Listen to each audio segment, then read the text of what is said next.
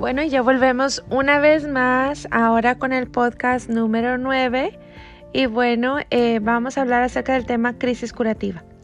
Eh, quiero llegar con este tema antes de comenzar, chicas, porque ya vamos a empezar con los devocionales a partir del día 1. Entonces, todo lo que hemos hablado hasta el día de hoy, hasta este, este podcast número 9, es solamente preparando la tierra, preparando el corazón, informándote cómo está eh, todo este movimiento que estamos haciendo, eh, cosas técnicas, lo que son ingredientes, ¿verdad? Bueno, todavía no entramos en lo mero, mero bueno, ya vamos a entrar en el primer día, pero eh, sí quiero em, cubrir todas las áreas, cubrir todos los ángulos y este punto es muy importante, lo que es la crisis curativa.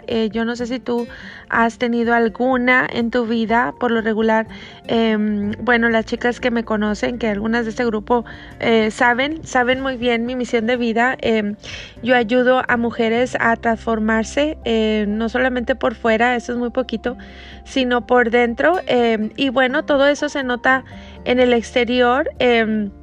y cuando una persona llega, ¿verdad? A nuestras comunidades, a cambiar de vida, a cambiar de hábitos, a tener em, esperanza, ¿verdad? A encontrar cuál es su problema, eh, entender el lenguaje de su cuerpo, ¿verdad? Nosotros ayudamos con eh, muchísimas herramientas, ¿verdad? Lo que es el cambio de hábitos, em, el poder de las plantas, la alimentación limpia, eh, y bueno, es algo hermoso lo que hacemos, el poder de la educación también.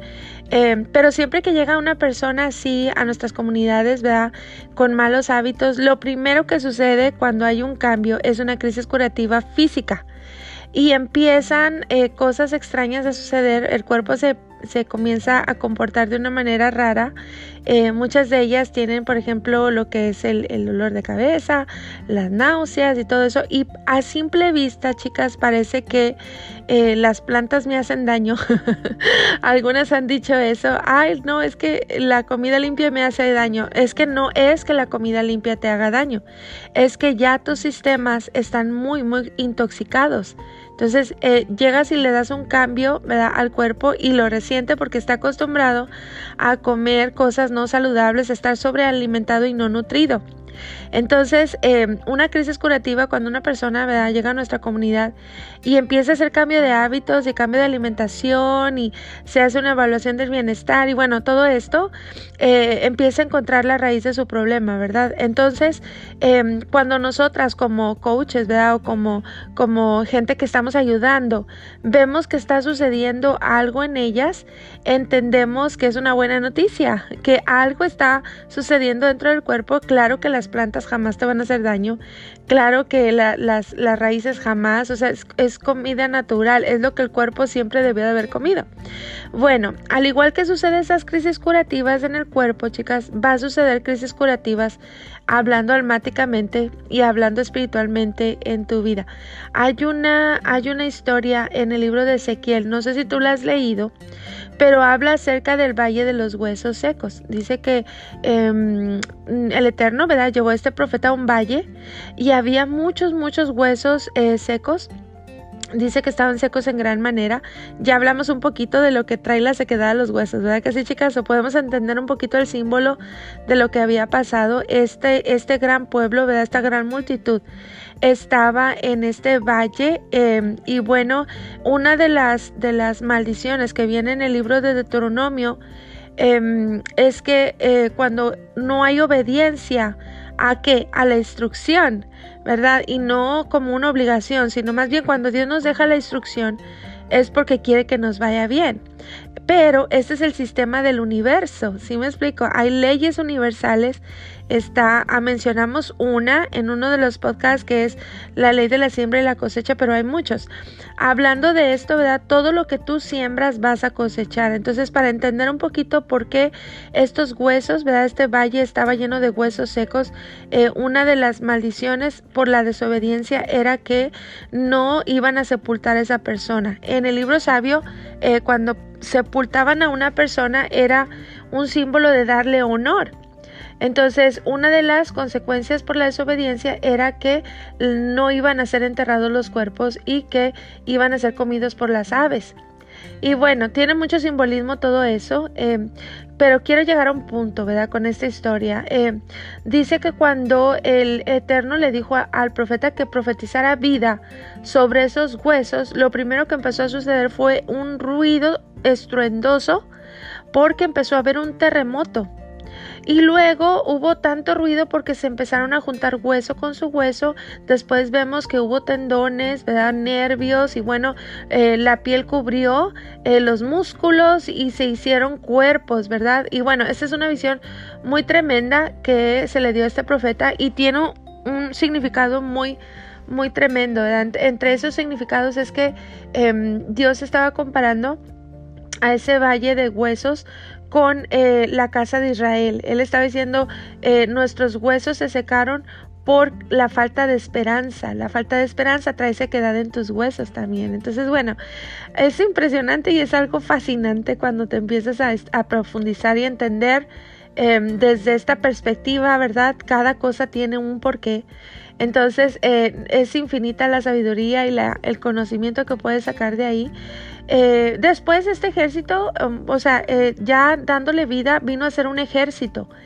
Y em, bueno, el punto en toda esta historia es cuando el Eterno viene a traer vida o Él viene a hacer una obra nueva en tu vida, en tu casa, en tu matrimonio, en tus hijos, em, lo primero que Él hace es empezar a sacudir todo. Porque es como cuando tú limpias tu casa. Cuando tú empiezas a sacudir todo, empieza a salir el polvo que estaba ahí eh, estancado, a lo mejor en las cortinas, a lo mejor en las sábanas. Empieza a sacar la inmundicia, empiezas a limpiar. Bueno, es muy parecido a lo que sucede cuando el Eterno, el libro sabio, viene y empieza a hacer una obra nueva en tu vida. Empieza a haber un terremoto y no es bonito. Si tú has estado en un terremoto, es horrible. Yo nunca he estado, pero me han contado y me imagino, em, es tremendo, ¿verdad? Eh, me imagino que aún este mismo profeta, aunque era una visión, ¿verdad? Me, me imagino que él sentía todo lo que estaba pasando, es algo muy impresionante, pero todo el motivo del movimiento era venir a hacer algo nuevo, a dar vida. Estos 21 días, la crisis curativa no es bonita. La crisis curativa em, a lo mejor para unos va a ser una cosa, para otros otros, para algunas a lo mejor van a tener esa, esa, eh, esos síntomas en el cuerpo, ¿verdad? Eh, van a empezar a tener mal humor.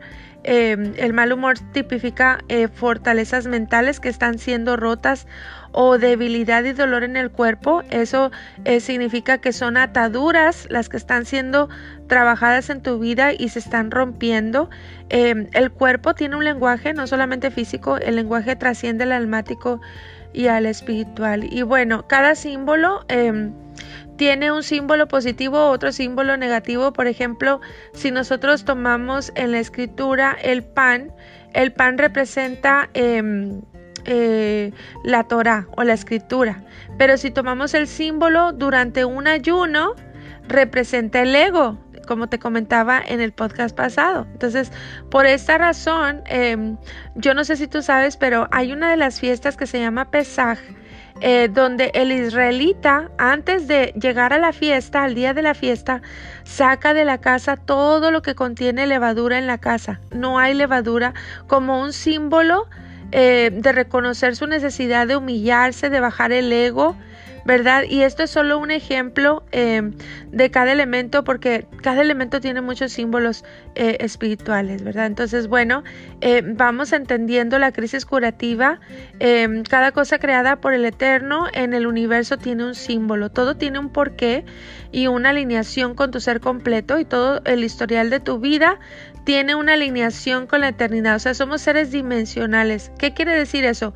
Que lo que nace de ti, por eso yo te digo, nosotros como seres humanos somos seres muy poderosos para bien o para mal. Nada más que como somos inconscientes, pero quiero decirte que hay mucho poder en tu vida, hay mucho poder en lo que haces, es un lenguaje, hay mucho poder en lo que dices. Dice en una porción del libro sabio que la muerte y la vida están en el poder de la lengua. y el que la ama comerá de sus frutos. Depende de lo que tú hables, eso es lo que vas a comer. Por eso es importante que entiendas esto, somos seres dimensionales. ¿Qué quiere decir eso? Que lo que nace de ti, tus palabras, tus acciones, tus dichos, tus sueños, todo se une y tu caminar por esta vida. Todo se une, aún tu pasado, tu presente, tu futuro, nada es desechado, todo tiene un porqué y una repercusión con la eternidad. Entonces, una acción física nos va a afectar em, también territorialmente, ¿verdad? En, la, en el libro sabio eh, somos comparados como símbolos, como tierra, como casas, árboles, vasijas, templos. ¿Verdad? Eh, mucha gente dice, yo soy el templo, yo soy el templo, pero bueno, hay una característica para las personas que son templo, no todos son templo, eh, todos somos casa, pero el que decide tener una relación, una comunión con el Eterno se convierte en un templo, ¿verdad? Pero bueno, ese es otro tema. Eh, bueno, entonces, al ser comparado con una tierra, con una casa, nosotros quiere decir que nuestro cuerpo es una casa, un territorio. Entonces tú decides cómo cuidar tu casa y qué sembrar en tu territorio para que tengas un fruto bueno o malo según sea la siembra. Hay gente que ora mucho por sanidad cuando ellos mismos siguen enfermando su cuerpo. Las enfermedades, ¿verdad? Es el fruto de lo que le metemos al cuerpo y la mente. Y científicamente comprobado, chicas, todo lo que comes, tú eres todo lo que comes y todo lo que crees. Todo lo que tú comes al final, después de todos los procesos, se convierte en tus células. ¿Sabías que somos hechos de células, de pequeños bloquecitos diminutos? Eso es lo que nos forma. Entonces, em, algunas personas no viven congruentemente, a veces decretando y declarando, pero con el mazo dando, comiendo lo que no deben de comer. ¿Y eso qué quiere decir? O sea, que al mismo tiempo que están enfermando su cuerpo, están orando y bueno, no van a ver un resultado porque no hay congruencia. Necesitamos congruencia, ¿verdad? Entonces, em, solamente la persona que tiene una conciencia despierta puede vivir alerta de esta manera. Eh, esta es la verdadera vida de adoración, chicas. A veces pensamos que la adoración es ir y levantar las manos en el templo, cantar, llorar. No. La verdadera vida de adoración es vivir consciente, es saber, dice que el principio de la sabiduría es el temor al eterno, es saber que Él está presente. Yo me he preguntado muchas veces en mi vida cuando suceden injusticias o cosas y, la gente que hace estas maldades em, levanta la cabeza y sigue adelante como si no hubiera hecho nada. Y yo me pregunto, ¿dónde quedó el Eterno? O sea, se les escapó esa parte de saber que el Eterno siempre está presente, que Él sabe todas las cosas. Entonces, eh, ese es el principio de la sabiduría, el temor al Eterno, el saber que Él está presente, ¿verdad? Entonces, em, qué bonito es vivir esta vida, ¿verdad? Que todo lo que hagas, lo hagas como para Él, así dice también otra porción, para agradarle a Él, porque su deseo es que cumplas su propósito Ah, por el cual fuiste creada, ¿verdad? Acuérdense que fuimos creados con dos propósitos principales, entre muchos otros, porque cada uno tiene un propósito en particular, pero todos como seres humanos fuimos creados para adorar y para gobernar. Entonces, el comienzo de, tu sanidad está dentro de ti, las respuestas están dentro de ti, las necesidades y respuestas nunca van a ser iguales a las de otras personas. Eres un ser bio individual en todos los sentidos, espiritual, y cuerpo, y además tu propósito en esta existencia es única y diferente a los demás. Así que em, cada persona que haga con la intención correcta este voto va a tener un resultado diferente a los demás, ¿verdad? Tómalo en cuenta. Em, y bueno, eh, esa es otra vez, ¿verdad? La razón de por qué le pensaba tanto en, poner por escrito todas estas cosas, chicas, porque eh, nada de esto que vamos a hacer funciona de una manera metódica y fría. Entonces em, pedimos la misericordia del Eterno, del Creador. Eh, él escucha la oración de todas las bocas. ¿Verdad? Pero en el mundo espiritual lo que cuenta siempre, acuérdense, y únicamente es la intención de tu corazón. Tú eres el que puede activar la gracia de Dios, su misericordia, sus milagros, em, con el ingrediente principal, un corazón que cree y se humilla. No para mirar y culpar a otros, sino para ser lo suficientemente honesto y valiente para confrontar su propia verdad. Tu pasado, tus errores, tus eh, más negras intenciones escondidas dentro del corazón, la envidia, que dijimos, ¿verdad? En la lista, la envidia, el odio, los malos deseos, los secretos negros escondidos, los malos pensamientos. La mayoría de los seres humanos, aún el día de hoy, no han aprendido de la historia y sigue cubriendo sus errores con esas hojas de higuera que Adán y Eva utilizaron. Cada uno viaja con una máscara de apariencias y bueno, pues tristemente se creen sus propias mentiras sin confrontar la verdad con la verdad del Eterno. Entonces no hay ni va a haber libertad. Desgraciadamente la mayoría vivirán y morirán guardando una apariencia y viviendo una vida falsa sin ser ellos mismos. Qué tremendo, ¿no? Eh, pero bueno, qué bueno que estás aquí eh, para que tú sepas todas estas cosas. Eh, no es casualidad, es tu tiempo. Y bueno, pues acuérdense que el arrepentimiento es la única puerta para redimir tus errores y esta también es una crisis curativa asmática. El arrepentimiento duele, pero para sanar una herida es necesario limpiarla, ¿verdad? Primero para evitar las infecciones, porque las infecciones prolongan el dolor y la herida, ¿ok? Cada problema que tú no resuelves se convierte en una crisis. Entonces em, ya es tu tiempo, ¿verdad? Igualmente es necesario limpiar todas esas heridas escondidas. Hay que sacar a la luz secretos muy guardados, ¿verdad? Delante del Eterno. Y bueno, si Él te indica delante de alguien más, ¿verdad? Pero bueno, recuerda, si todavía te duele, todavía no es pasado.